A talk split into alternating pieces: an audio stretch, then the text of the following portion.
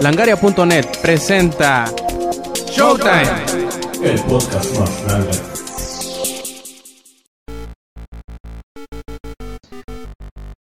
Hola y bienvenidos a la edición número 70 de Showtime Podcast. Este quien escuchan es Roberto Sainz o Rob Sainz en Twitter. Y pues bueno, pasamos a, una nueva decena de podcast y tenemos a un nuevo invitado que aunque ya había tenido varias veces que nos pedía que por favor, hasta que por fin accedió a ponerse de rodillas y rogarnos con, con lágrimas en los ojos, pues dijimos, está bien, hay que darle chance al muchacho, no hay que ser tan culeros con él. Y pues bueno, con ustedes aquí tenemos por primera vez, y esperemos que sea la primera de muchas, a otro de los colaboradores en Langaria que conocemos como Cunelotzin o para los compas, Nelo. ¿Qué onda, cabrón? ¿Cómo estás? ¿Qué onda? ¿Cómo estás, Rob? Pues aquí eh, esperando seguir en estos podcasts por mucho tiempo y pues nada, este, vamos a darle con todo. Perfecto, y pues bueno, vamos iniciando con esta edición número 70 de Showtime Podcast.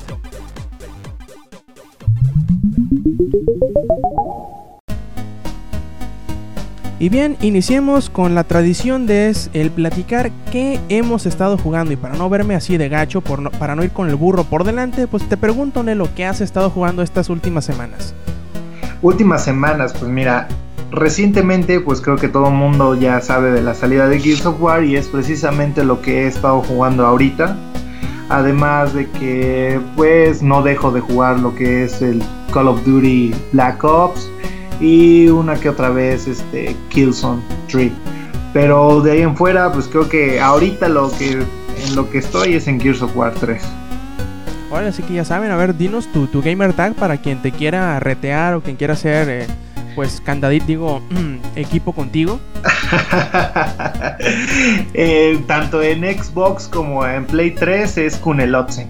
Ah, perfecto. Ahí te agregamos en el, post del, podcast para que sepan por si se les atoran alguna de las H's que tiene tu, tu nickname.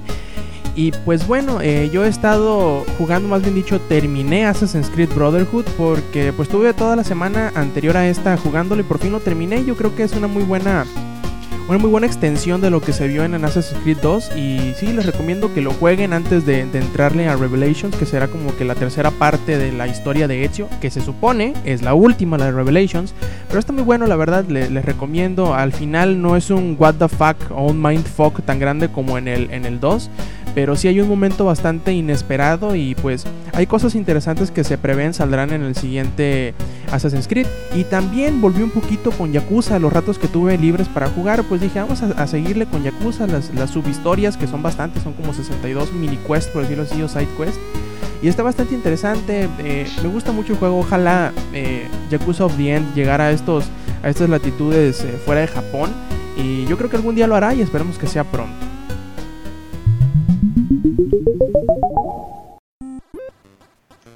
Y bien, llegamos al resumen semanal de noticias y hay cositas bastante interesantes que vamos a, discutirles. Por ejemplo, uno de los juegos, eh, como bien dicho, uno de los eh, juegos masivos en línea fuera de World of Warcraft que ha tenido mucha, mucho éxito ha sido DC Universe Online.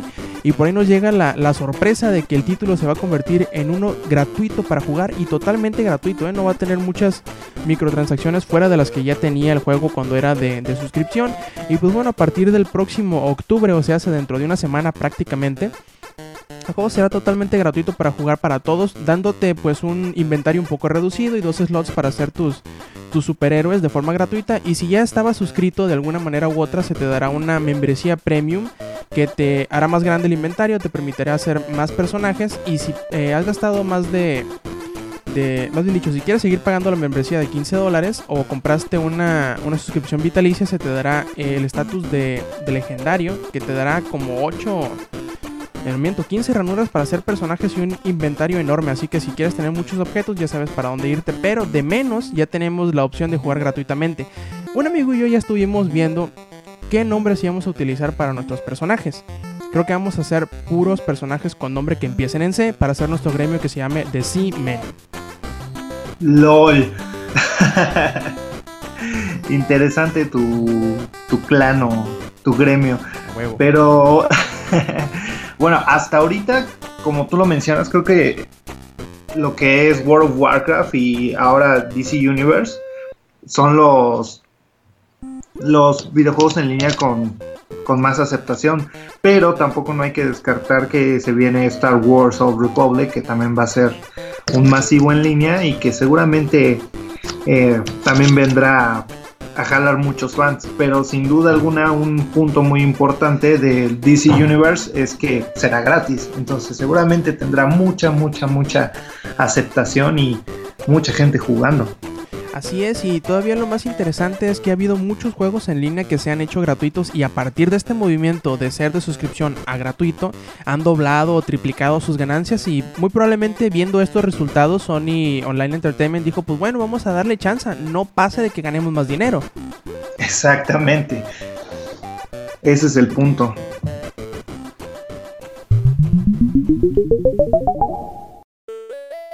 Pues bien, ahora dejando a un lado un poquito los temas de los multiplayer, pasemos a hablar de un nuevo juego que va a salir. Creo que varios fans de la serie de Naruto han estado pendientes de la mayoría de sus juegos, que realmente son pocos y muy pocos en esta generación de consolas. Pero creo que uno de los más aceptados y más apegados a a lo que fue el manga, anime y, toda esta relación de Naruto ha sido el Ultimate Ninja Storm. De los cuales han salido dos juegos, pero ahora va a salir un tercero que se llama Ultimate Ninja Storm Generation, en el cual pues, vamos a tener una pequeña reunión de todos los personajes principales este, de ambas sagas, tanto de Naruto como de Naruto Shippuden, haciendo así un juego con una gran cantidad de personajes para elegir y, pelear, un sinfín de, de nuevas de, nuevos movimientos y uno que otro personaje nuevo que no había salido en ninguna de las otras dos anteriores sagas. Esto sin duda manteniendo la calidad que había estado dando CyberConnect a su juego y su gameplay tan fluido que para ser sincero es muy de mi ya que es muy dinámico y te permite hacer muchas cosas tanto dentro de la campaña como en las peleas en línea. Ya, sí, no, adelante. Quiero decir, es un juego muy interesante, sobre todo porque se nota que los de CyberConnect le tienen muchísimo cariño a la franquicia. De hecho, por ahí en varias entrevistas que se les han hecho y todo, hasta hacen cosplay y toda la chingada, se le nota que, que, que le tienen tanto respeto como mucho apego porque eh, bueno, en realidad en este Generation no sé qué tanto, qué tanta más historia puede tener en relación del Ultimate Ninja Storm 2, que ya tiene, está prácticamente al día, por decirlo así. No tanto, ¿no? Obviamente tiene algo de diferencia, pero está muy apegado a lo que va actualmente el manga.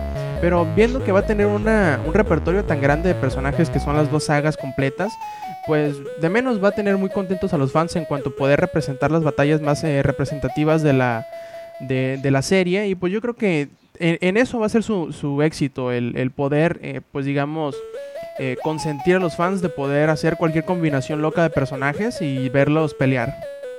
Sí, claro, eso, eso va a ser este, la clave principal y sin duda muchos como yo pienso jugar con Naruto pequeño y Naruto de Shippuden para hacer unos excelentes combos de Rasengan o cosas por el estilo. O sea que será como una masturbación de Naruto, será Naruto jugando consigo mismo. Así es. no lo pudiste haber definido mejor.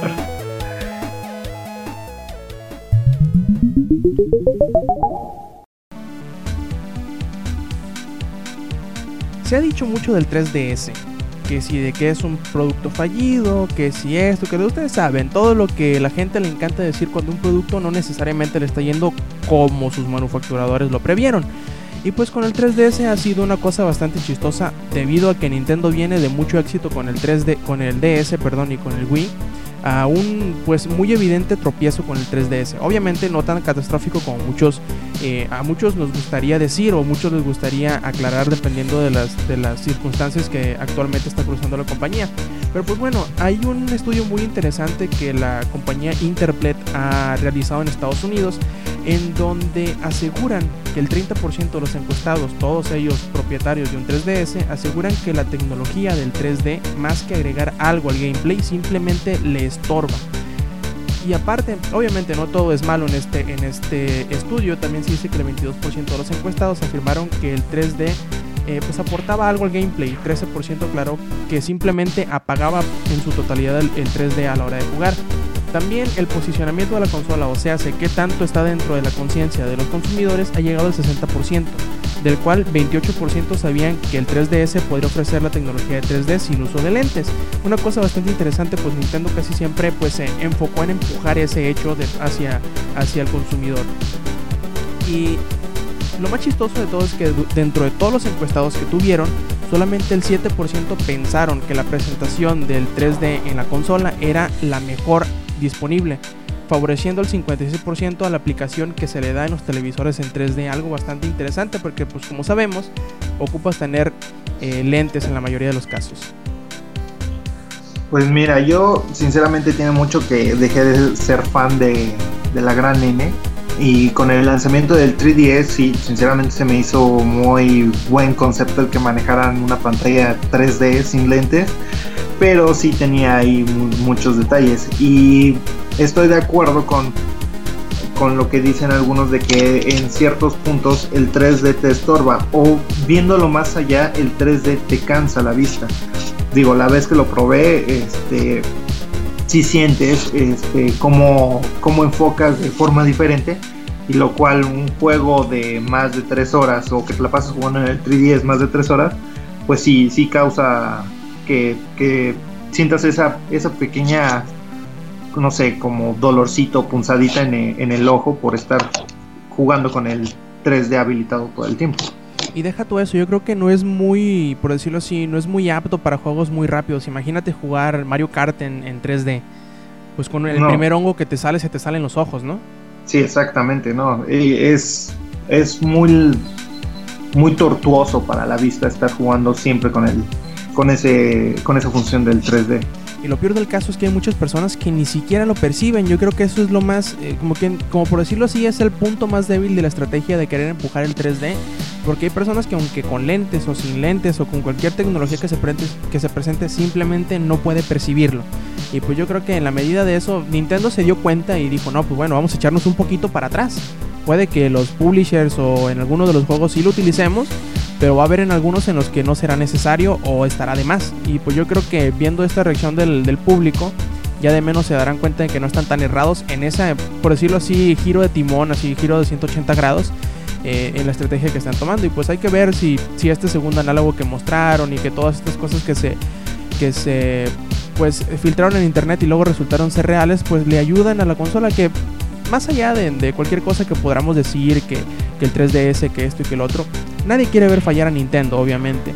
Y si una, una reestructuración de su estrategia o de su, em, por decirlo así, de, la cara del 3DS, pues les ayuda, pues qué mejor, ¿no? Nadie quiere ver que, una, que un desarrollador de la talla de Nintendo, sobre todo, pues se ahoga en su propia, eh, en su propio orgullo, por decirlo así.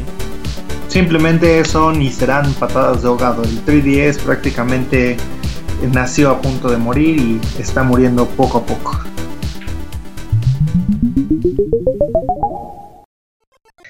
Creo que muchos de ustedes, o la mayoría mínimo, ha escuchado de Angry Birds, un juego desarrollado por Robio que se volvió muy adicto y que está prácticamente disponible para todos los sistemas operativos de móviles y pues casado con Google.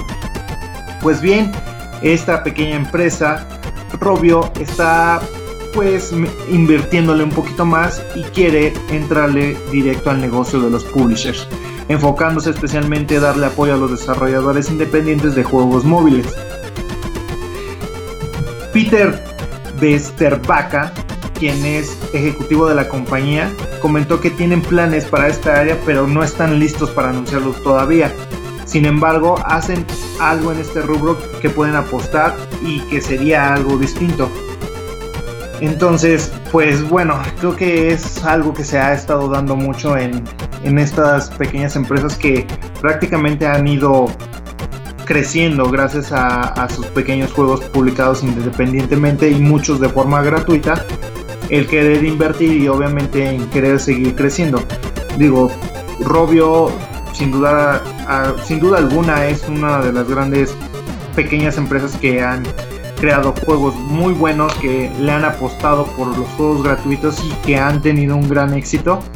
Y seguramente siendo publicadores, pues varios pequeños desarrolladores se van a acercar a ellos para que les den la oportunidad. Entonces, pues puede ser una excelente apuesta, solamente es cuestión de invertirle algo de economía. Así es, y dinero es lo que no le falta a Robio. Prácticamente dice Vestervaca que a diario llega un sujeto con una carreta llena de billetes y ya no saben dónde chingado ponerlos. Y yo creo que, que sería no nada más una muy buena estrategia, sino que es como por decirlo así, es darle como la nalgada o la patada del padrino a pequeños eh, desarrolladores independientes que como ellos fueron anteriormente, pues no tenían, eh, digamos, la fuerza para poder llegar a mercados más grandes, obviamente ya con el empuje de, de por decirlo así, poner la pequeña leyenda de, los creadores de Angry Birds o algo por el estilo, pues ya van a tener un poquito más de empuje o de oportunidades en, en plataformas que quizás sean más difíciles de entrar, como por ejemplo Xbox Live Arcade, y como bien sabemos, sí, apoya mucho a los, a los juegos independientes, o más bien dicho, sí, tiene su espacio para los juegos independientes, pero en Xbox Xbox Live Arcade propiamente dicho ocupas tener un publisher para que Microsoft te acepte. Y si no lo tienes, pues simplemente no vas a poder poner tu juego disponible en ese espacio. Sino que tienes a la parte de los indies donde pues no tienen mucha promoción y cosas así. Y con el apoyo de Robbie, obviamente, que es un nombre ya que es bastante grande en la industria, pues le, le servirá de apoyo a muchos desarrolladores que sin esta opción, obviamente, y si se lanza, que sin esta opción no, no tendrían la oportunidad de sobresalir a como probablemente lo merecen. Porque seamos sinceros, muchas veces las las ideas que tienen estos desarrolladores indies eh, tanto están fuera de la norma como son cosas que, que si se les da la, pequeña oportunidad, si tienen el marketing adecuado, simplemente, eh, pues por decirlo así, despegan y se hacen eh, desarrolladores bastante grandes como fue por ejemplo Cher con, con Shadow Complex, que fue un juego que a muchos sorprendió y que Epic le dio la, oportunidad para hacer algo más grande de lo que pudo haber sido de no, contar con el apoyo de este publisher. Pues si si Robio ve la oportunidad de hacer esto, pues qué bueno, porque al final de cuentas, y aunque muchos odien o odiemos a Angry Birds, el que siempre se le da oportunidades a desarrolladores independientes da oportunidad de ver cosas nuevas o experiencias interesantes que no veríamos de desarrolladores comunes y corrientes. Ey, ¿cómo que odias Angry Birds? Si es lo mejor. Yo me estoy, me estoy como que poniendo, porque tú sabes que siempre el decir los otros y no decirte tú mismo, pues como que enoja a la gente. Yo digo que podemos decir que unos odian o que odiamos todos, pues ya pues nos incluimos en el, en el, en el meollo del asunto, ¿no? Yo lo he jugado, se me hace un buen juego, tampoco se me hace la gran cosa, pero pues bueno, habrá muchos de los que sí les cae gordo. Es entretenido para mientras eh, vas viajando o cosas por el estilo, es bastante entretenido. Y estás pones el pastel en el horno. Exactamente, o mientras tuiteas. no, yo no podría hacer las dos cosas al mismo tiempo, me distraigo mucho. bueno, ya eso depende de las capacidades de cada quien, ¿verdad? No estoy juzgando.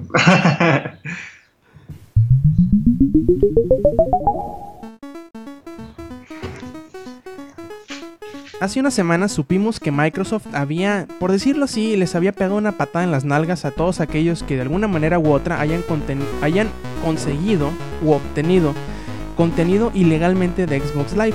¿Cómo lo hicieron? No tenemos la más mínima idea. Pero ahora asegura eh, uno de los eh, ejecutivos de Microsoft que se llama eh, Stephen Toulouse que pues cometieron algunos errores o mejor dicho entre los entre el espectro de las cosas que ellos pensaron ilegales, pues se equivocaron un poquito con la ayuda de un software que les provió el mismo sistema operativo o firmware de la consola y pues en pocas palabras banearon a gente que no debieron haber baneado. Pero pues bueno, no se preocupen, él dice que pues simplemente darán dos pasos hacia atrás, se pondrán de rodillas y dirán, nos sentimos mucho, les quitamos el ban, les damos dos meses de Xbox Live gratis y aparte 20 dolarotes en Microsoft Points, que son como 1600 puntos. Eh, pues bueno, se me hace bien interesante, o más bien dicho, se me hace algo que deja ver bien a Microsoft porque aunque no han revelado cómo fue en, general que decidieron o supieron que alguien obtenía el contenido de manera ilegal, pues al menos están dando para atrás en aquellos que se equivocaron, lo cual siempre es bueno, el ver que las compañías tienen un poquito de humildad al menos de pues reconocer sus errores. No, pues sí, digo, después del susto que te pegan cuando te banean, digo, no ha sido mi caso, que bueno, pero sí de muchos amigos que han tenido X o Y reporte que nada que ver y han sido baneados, digo, el mínimo es eso. Y sí recuerdo que antes también, eh, que te como 2006, 2007, que tuve amigos que fueron baneados, al llamar y pedir informes sobre qué onda, qué había pasado con su cuenta, muchas veces sí les regresaban, pero hasta tres meses de Xbox Live gratis, solo por el hecho de decir, ah, ¿qué creen? Sí, tienen razón, la regué. Y ya después empezaron a incluir lo de los Microsoft Points, que también pues era como que una forma de, de pedir disculpas. Digo, está bien que lo hagan, pero tampoco no está bien que, que se estén robando los contenidos que a otros les cuestan. O exactamente, son piratas todos. Y, lo, mejor del caso es que en esta vez no ocupas llamar a Microsoft ni nada por estilo. Si simplemente tu consola fue baneada en el decirlo así, en el inter de las fechas del 29 de agosto y el 9 de septiembre, lo único que tienes que hacer es volver a conectar tu consola, intentar hacer login y si entras, quiere decir que la tuya fue una de esas eh, cuentas injustificadamente baneadas y que simplemente vas a tener 3 mesecitos de Xbox Live Gold gratis y aparte 1600 Microsoft Points. Así que pues, inténtale, no vaya a ser en una de esas que tú hayas sido uno de los suertudos o no suertudos.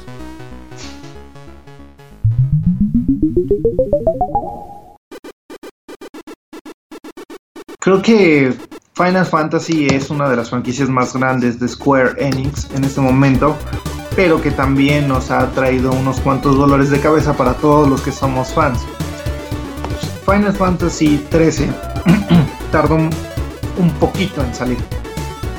Y su secuela y su, digamos, su historia alterna fueron anunciados prácticamente de inmediato que salió el juego.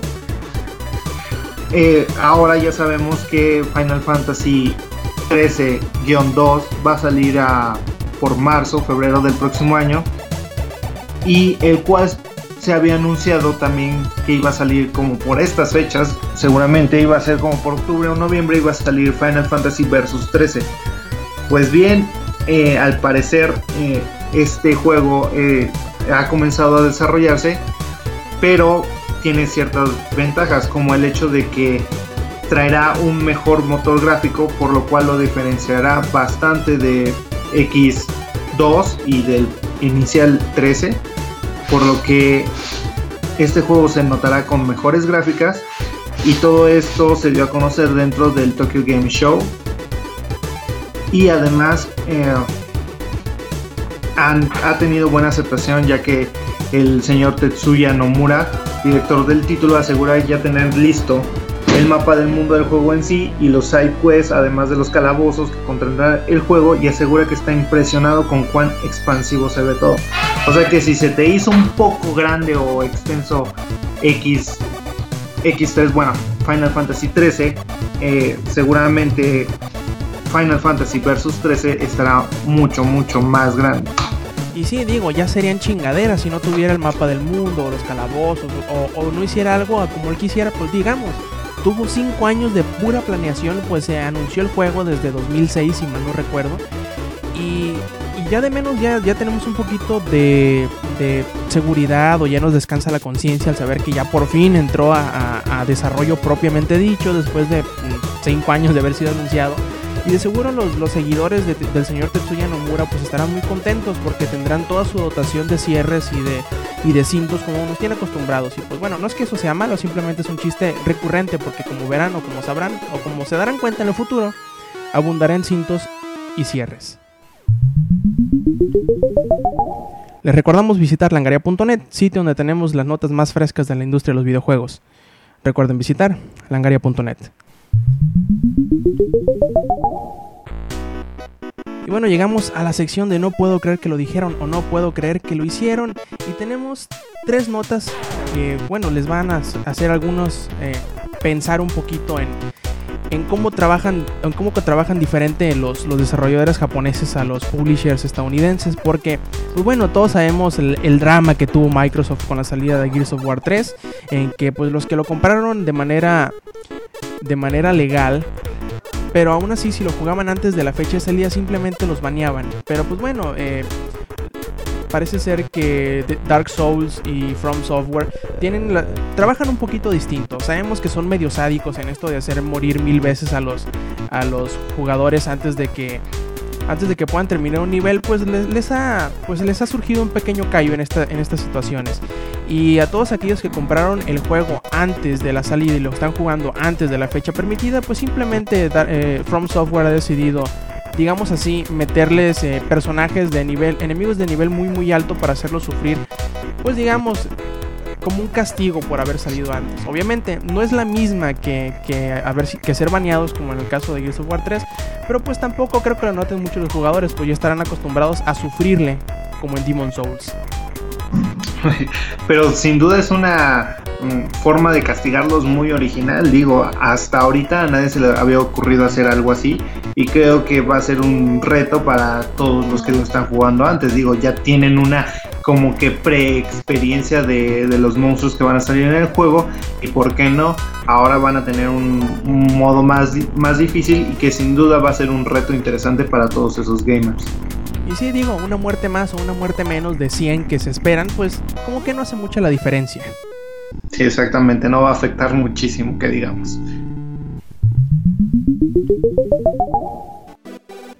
También nos llegó la nota de que más o menos como lo está haciendo Microsoft con, o como lo hará Microsoft con Skyrim y como lo ha ido haciendo con Call of Duty, pues digamos que DICE y Electronic Arts pues han llegado a un acuerdo con Sony y pues las expansiones y el contenido descargable de Battlefield 3 llegarán una semana antes a PlayStation 3 eh, pues que en todas las demás eh, plataformas que son PC y Xbox 360. Obviamente todo empezará con el paquete de, de regreso a Carcant que nos regalará o nos presentará pues mapas eh, los mapas más representativos de Battlefield 2 hacia Battlefield 3. Y bueno, sí, ustedes dirán, es una semanita nada más, ¿qué tanto puede ser? Y sí, en realidad una semana no daña tanto o no, no hace que les duela la cola tanto a los seguidores como un mes, como lo será con Skyrim. Y eso es algo que se seguirá haciendo, digo. Como tú dices, no afecta tanto que sea una semana. Tal vez si Sony se hubiera aplicado y hubiera conseguido un mes, a lo mejor ahí sí les, les hubiera dolido a varios jugadores pero por una semana creo que pues creo que nadie va a sufrir mucho. Aunque yo creo que más que nada una respuesta a lo que habían dicho hace algunas semanas de que los juegos descargables debían salir antes en, en Xbox Live que en cualquier otra plataforma, o al menos si sale después, que tuviera contenido exclusivo. No creo que se vayan a poner así de nenas con los juegos completos, porque si no, pues simplemente Battlefield no saldría en, Xbox 360. Pero pues quién sabe. Últimamente Microsoft se está poniendo los moños en este sentido. Y hasta por ahí ya escuchamos quejarse a uno de los desarrolladores que habían apoyado, que son los famosos Team Meat que hicieron Super Meat Boy. Sí, pero al final de cuentas creo que en ninguna consola se vea de poner, o bueno, ninguna compañía se debe poner así de nena por estar esperando algo exclusivo para cada quien. Si quieren exclusividad, pues desarrollen sus propios juegos, así como, como lo hacen con, por un lado Gears, por el otro lado Killzone, por el otro lado, no sé, X juego de PC, sino simplemente... Eh, si es un juego multiconsolas, atenerse a lo que tanto la desarrolladora como la publicadora digan, en fin, pero es cuestión de marketing. Así es, negocio es negocio.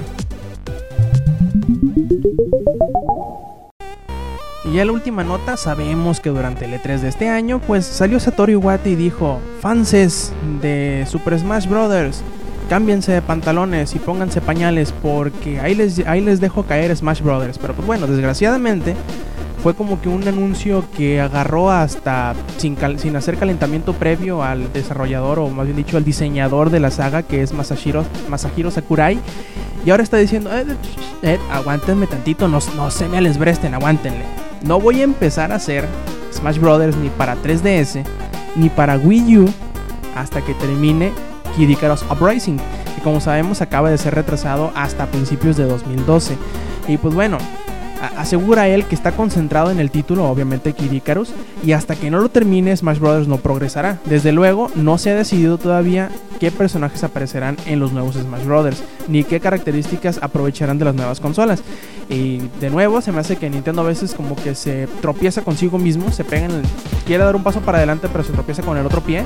Y pues yo creo que debería dejarle los anuncios así al, al, diseñador de la franquicia, porque yo creo que si le quitan de las manos Smash a Masahiro Sakurai, simplemente pues no le saldría tan bien como ha salido en las últimas entregas. Es que no se puede hacer eso, prácticamente, ok, eso debió de haber sido un poquito interno y decirlos a, en este caso a Masahiro, Dice, ¿sabes qué? Voy a anunciar o algo así, pero que de repente todo el equipo desarrollador se entere eh, al momento, pues sí está como que una gran y fuerte patada en las bolas por andar anunciando algo que ni siquiera ellos sabían que iban a hacer.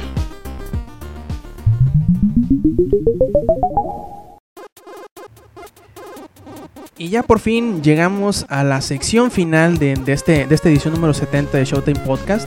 Y pues bueno, más que cualquier otra cosa de lo que vamos a hablar o de lo que nos va a hablar Nelo, es de qué jugó, cómo lo jugó, cómo la sintió, si se le hizo muy gruesa, muy delgada, por la experiencia en el Electronic Arts Showcase que se llevó a cabo o se está llevando a cabo esta semana, en realidad no recuerdo muy bien las fechas. A ver, Nelo, arráncate de las greñas. No, señor, solamente fue el día jueves de, esta semana, que fue el jueves 22. Eh, solamente ese día fue el EA Showcase presentado en el Salón Cuervo de la Ciudad de México. Bueno, pues en sí el tema principal era mostrar los siguientes juegos que creo que ya la mayoría también estamos informados de cuáles eran. Entre ellos el FIFA 12, lo que fue Madden 12 también, um, Need for Speed The Run y Battlefield 3. Pues, pues bueno, sí, buenos títulos y sinceramente yo nada más iba para probar Battlefield 3. Que, como todos los demás. Que lo estoy esperando con ansias, creo que sí, como no. Pues bien, eh, el evento inició muy temprano, la verdad inició como a las 4 de la tarde, a las 4 y 10 ya estábamos todos adentro. Chupando. Y, claro que sí, así es esto. Uno el mejor corre... estado para videojugar, todos pedos. Exactamente, todo el mundo corrió a echarse primero un drink y ya después a probar todos los juegos. Pues bien, ahí digo, FIFA 12 ya lo había probado un poquito porque el demo ya fue, ya salió, eh, ya lo había probado. Realmente lo que estaba este, en el EA Showcase era básicamente lo mismo. Lo que sí pude observar fue un poquito de cómo se veía en Wii, que realmente sigue siendo pésimo, pésimo. Todo el mundo fue así ni se acercaban, ni siquiera estaban parados, formados para, para probarlo en, en, en, comparación con el 360 y Play 3, que había filas enormes para, para probar el FIFA 12. También el siguiente que estuvo bueno, pero que, bueno, no soy realmente gran fan del, del Madden, pero se veía bastante bien y también tenía mucha, mucha aceptación de la gente, digo, estaba, estaba mucha gente formada. El juego pues prácticamente se muestra igual, no tiene tantas este, mejoras con, conforme al Madden 2011, pero o comparado por ejemplo con el FIFA del 11 al 12 pues hay un brinco enorme en gráficas, en motor gráfico, este, en, en lo que es la, la, física del juego pues es completamente diferente. Y sí, eh, por primera vez yo creo que en FIFA 12 se presenta un gran reto poder meter unos cuantos goles porque es, está muy muy muy difícil, la inteligencia artificial es muy buena, la, la forma en que actúa eh, la computadora contra, contra el jugador pues es bastante interesante. Y digo los que no lo hayan probado o los que no tengan aún el demo pues deberían de bajarlo y probarlo para que se den cuenta un poquito de lo que estoy hablando.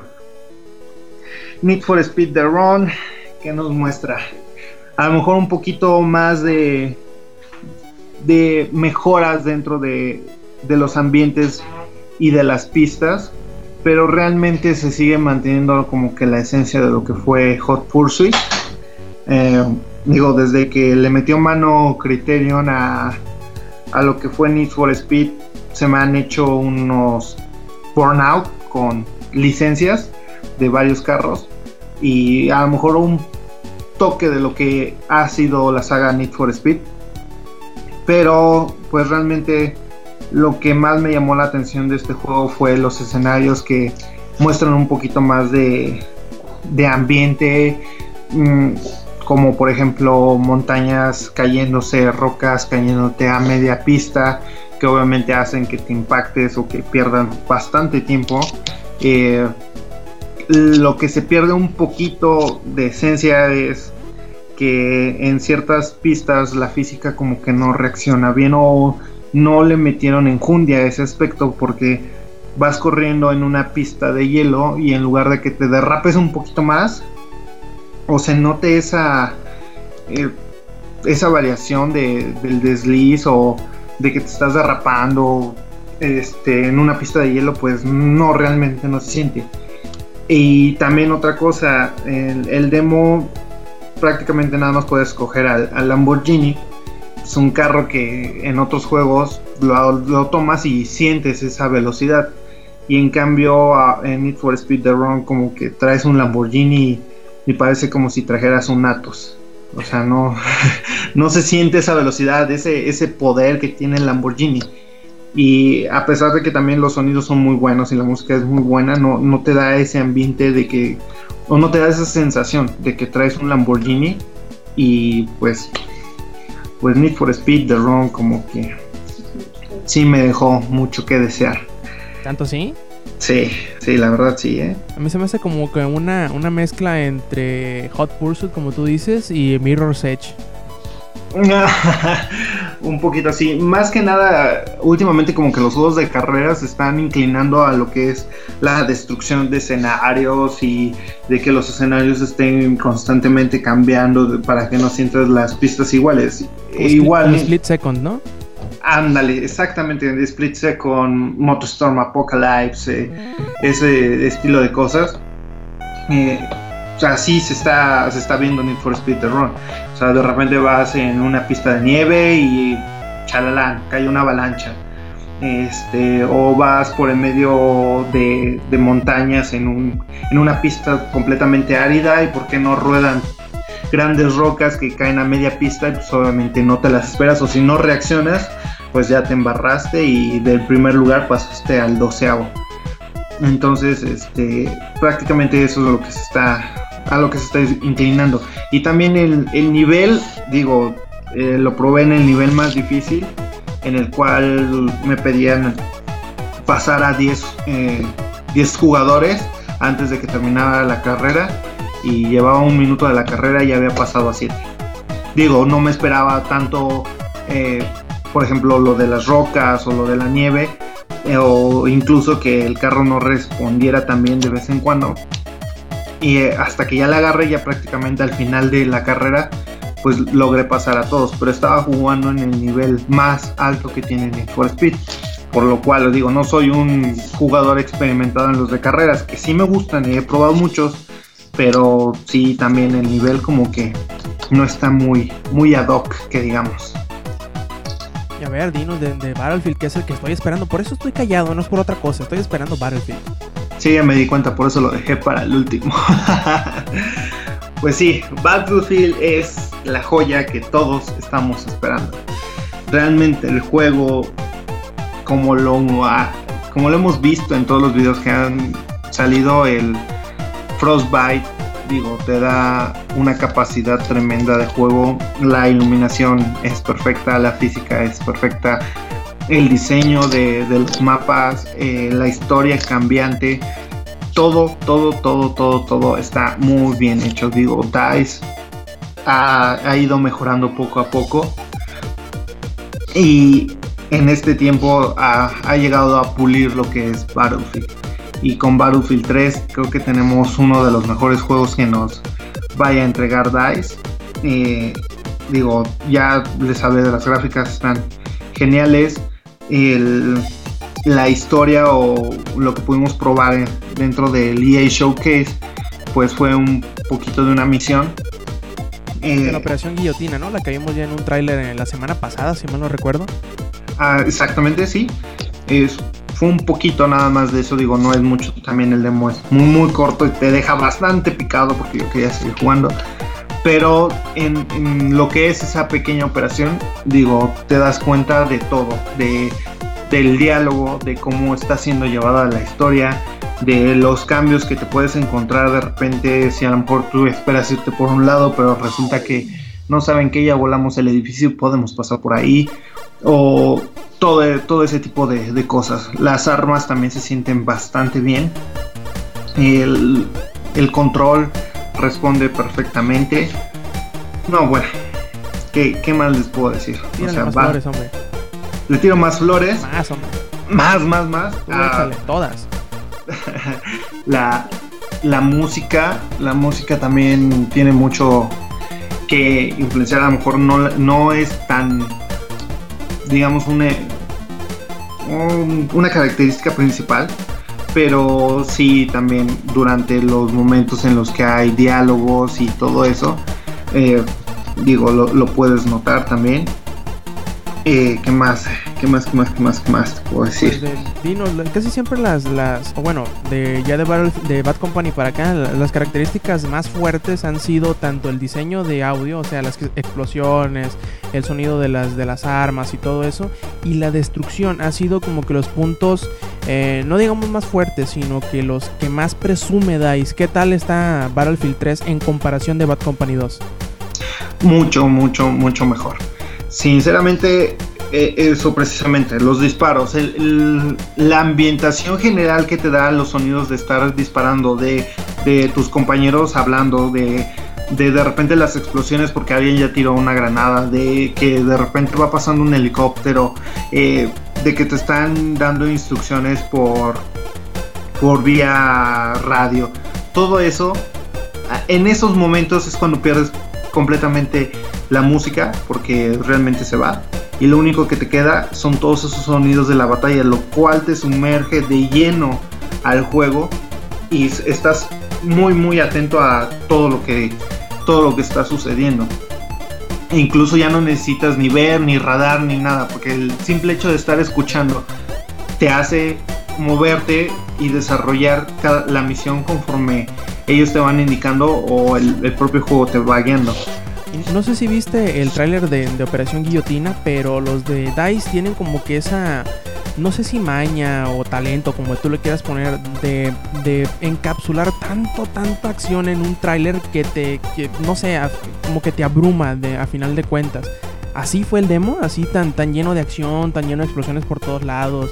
Eh, bueno, una, atmósfera así de tensa como lo, lo presenta el tráiler.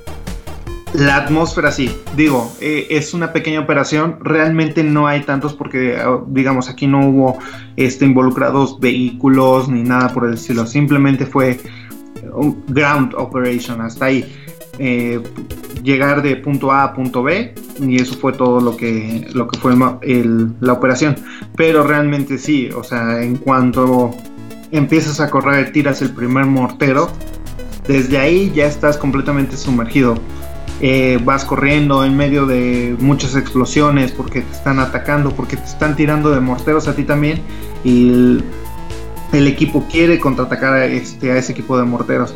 Entonces ya desde ahí ya estás completamente sumergido en lo que es eh, el, juego el juego en sí y toda su ambientación. Y sí, DICE lo logra completamente, o sea, tienes esa sensación de, de estar o de de llegar a completar todas tus operaciones y por todo el ambiente que, que, te, que te propone Battlefield 3. Desgraciadamente no pudiste jugar en multiplayer, ¿verdad? hasta ahora he, escuchado que simplemente fue el single player y pues desgraciadamente no, no tienes eh, mucho que aportar en ese sentido. Creo que es, como que el componente más fuerte de, Battlefield y obviamente en Battlefield 3 también será uno de los puntos más importantes la, experiencia multijugador. Pero pues eh, no, habrá, no habrá que esperar mucho para jugarlo, pues el, Open Beta empezará el día 29, si no me acuerdo, el 29 de septiembre en las tres plataformas que es Xbox 360, PlayStation 3 y PC. Así que si quieren entrarle y pues ayudarle a DICE a pulir los pequeños detalles que no pudieron en, la producción interna, pues entre al Open Beta del multiplayer, nada más tendrá el mapa que se presentó en el E3, que es el de Operación Metro, pero pues bueno, ya de menos tendrán un poquito de, eh, de experiencia cuando llegue el juego, si es que nunca han jugado un Battlefield. Y pues bueno, dinos qué te pareció el evento en general, o nada más por sus juegos, organización, qué te gustaría ver para la próxima entrega, cosas por el estilo.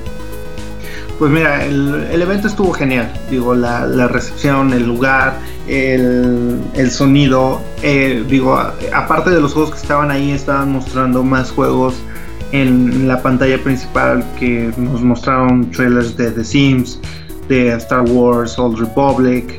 Em, y obviamente de los juegos que se estaban presentando ahí.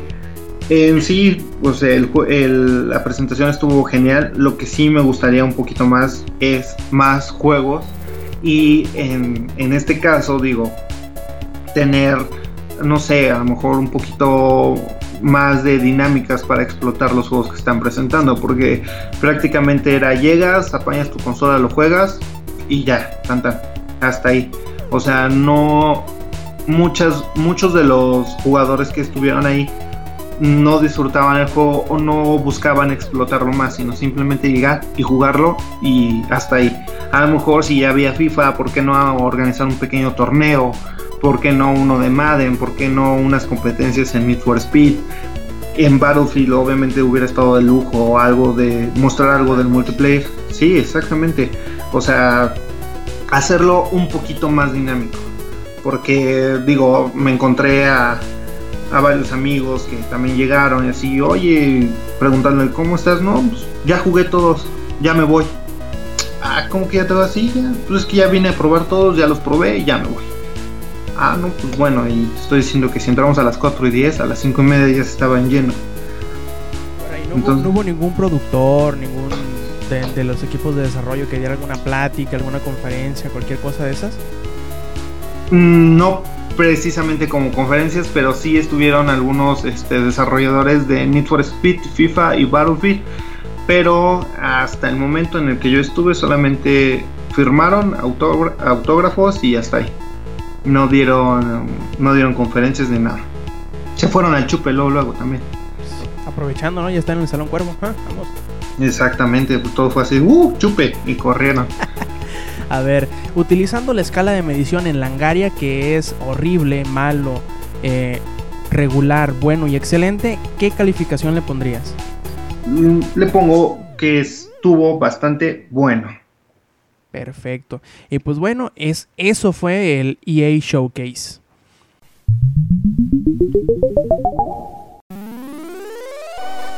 Y pues bueno, pasamos a la sección de saludos y preguntas. Y tenemos ahí unos cuantos saludos al señor Hazard316, que siempre está bien atento cuando pedimos eh, saludos y cosas por el estilo. También un saludo a quienes nos acompañaron la, la, edición anterior, que fue Hilda de Mature, que su eh, contacto en Twitter es Kill Hill. A Laurita, que nos iba a acompañar el día de hoy también para hablarnos de del EA Showcase, pero que desgraciadamente le salió un compromiso y no pudo estar a, a final de cuentas, eh, que también la pueden seguir en Twitter como arroba lauriscole. Y pues bueno, tenemos unas preguntas de, de, un amigo de aquí, a ver Nelo, a ver si muy acá, a ver si los puede responder. Nos pregunta, a ver, ¿dónde está el otro medio del Medio Oriente? Por Dios. no, no sé. No, no, mal, a ver, dice, ¿cuándo murió el Mar Muerto? ¿Qué onda con sus preguntas? Pues me supongo que antes de nacer. Después, ¿no? No, antes. Ah, ah, bueno, pues. Entonces, pregunta, ¿en el poniente el sol se pone? eh, supongo que sí. Eh, ¿Dónde termina el infinito? Hasta el infinito y más allá. Perfecto, bueno, estas preguntas como siempre nuestro camarada Edgar Ávila o arroba el guion bajo saya nos, hace este tipo de preguntas cada que puede. Esta vez dejé que Nelo le respondiera, ya para la próxima yo saldré con alguna burrada también de respuesta. Y pues bueno, les recordamos que cualquier comentario, cualquier pregunta, saludos, cualquier cosa, pueden referirse a la cuenta de Twitter de Langaria, que es arroba Langaria, a mí personalmente que es arroba RobScience, o en los comentarios de, de la página y pueden dejarlos, todos los leemos, todos los tomamos en cuenta. Y pues bueno, yo creo que ha llegado la hora de despedirnos. Y antes de despedirnos, ¿dónde te podemos leer, Nelo? ¿Cómo te podemos encontrar? Danos la dirección de tu casa, tus medidas, eh, cuál sería tu hombre perfecto y cosas por el estilo que pues nos ayudarían a conocerte un poquito mejor. claro que sí, pues estoy de colaborador en langaria.net. Eh, en Twitter me pueden encontrar por arroba cunelotzin. En, Xbox Live y en PlayStation Network igual, en, con Cunelotzin me encuentran. Así que ahí podemos estar en contacto, ahí los puedo estar leyendo y ahí les puedo patear su trasero en cualquier juego en los cuales me quieran retar. Y pues bueno, ahí estuvo de parte de, de Nelo o Cunelotzin. Yo fui Roberto Sainz o Rob Sainz en Twitter y les recordamos que visiten langaria.net y escuchen los demás podcasts que tenemos, que son Comics Army que sale los miércoles, el podcast beta que sale los lunes y cuando decidamos volver a agarrar otro run de Langaria Express saldrán los martes y los jueves. Y pues bueno, les recordamos que nos visiten la semana que entra el próximo sábado para una edición más de Showtime Podcast. Y recuerden, stay metal.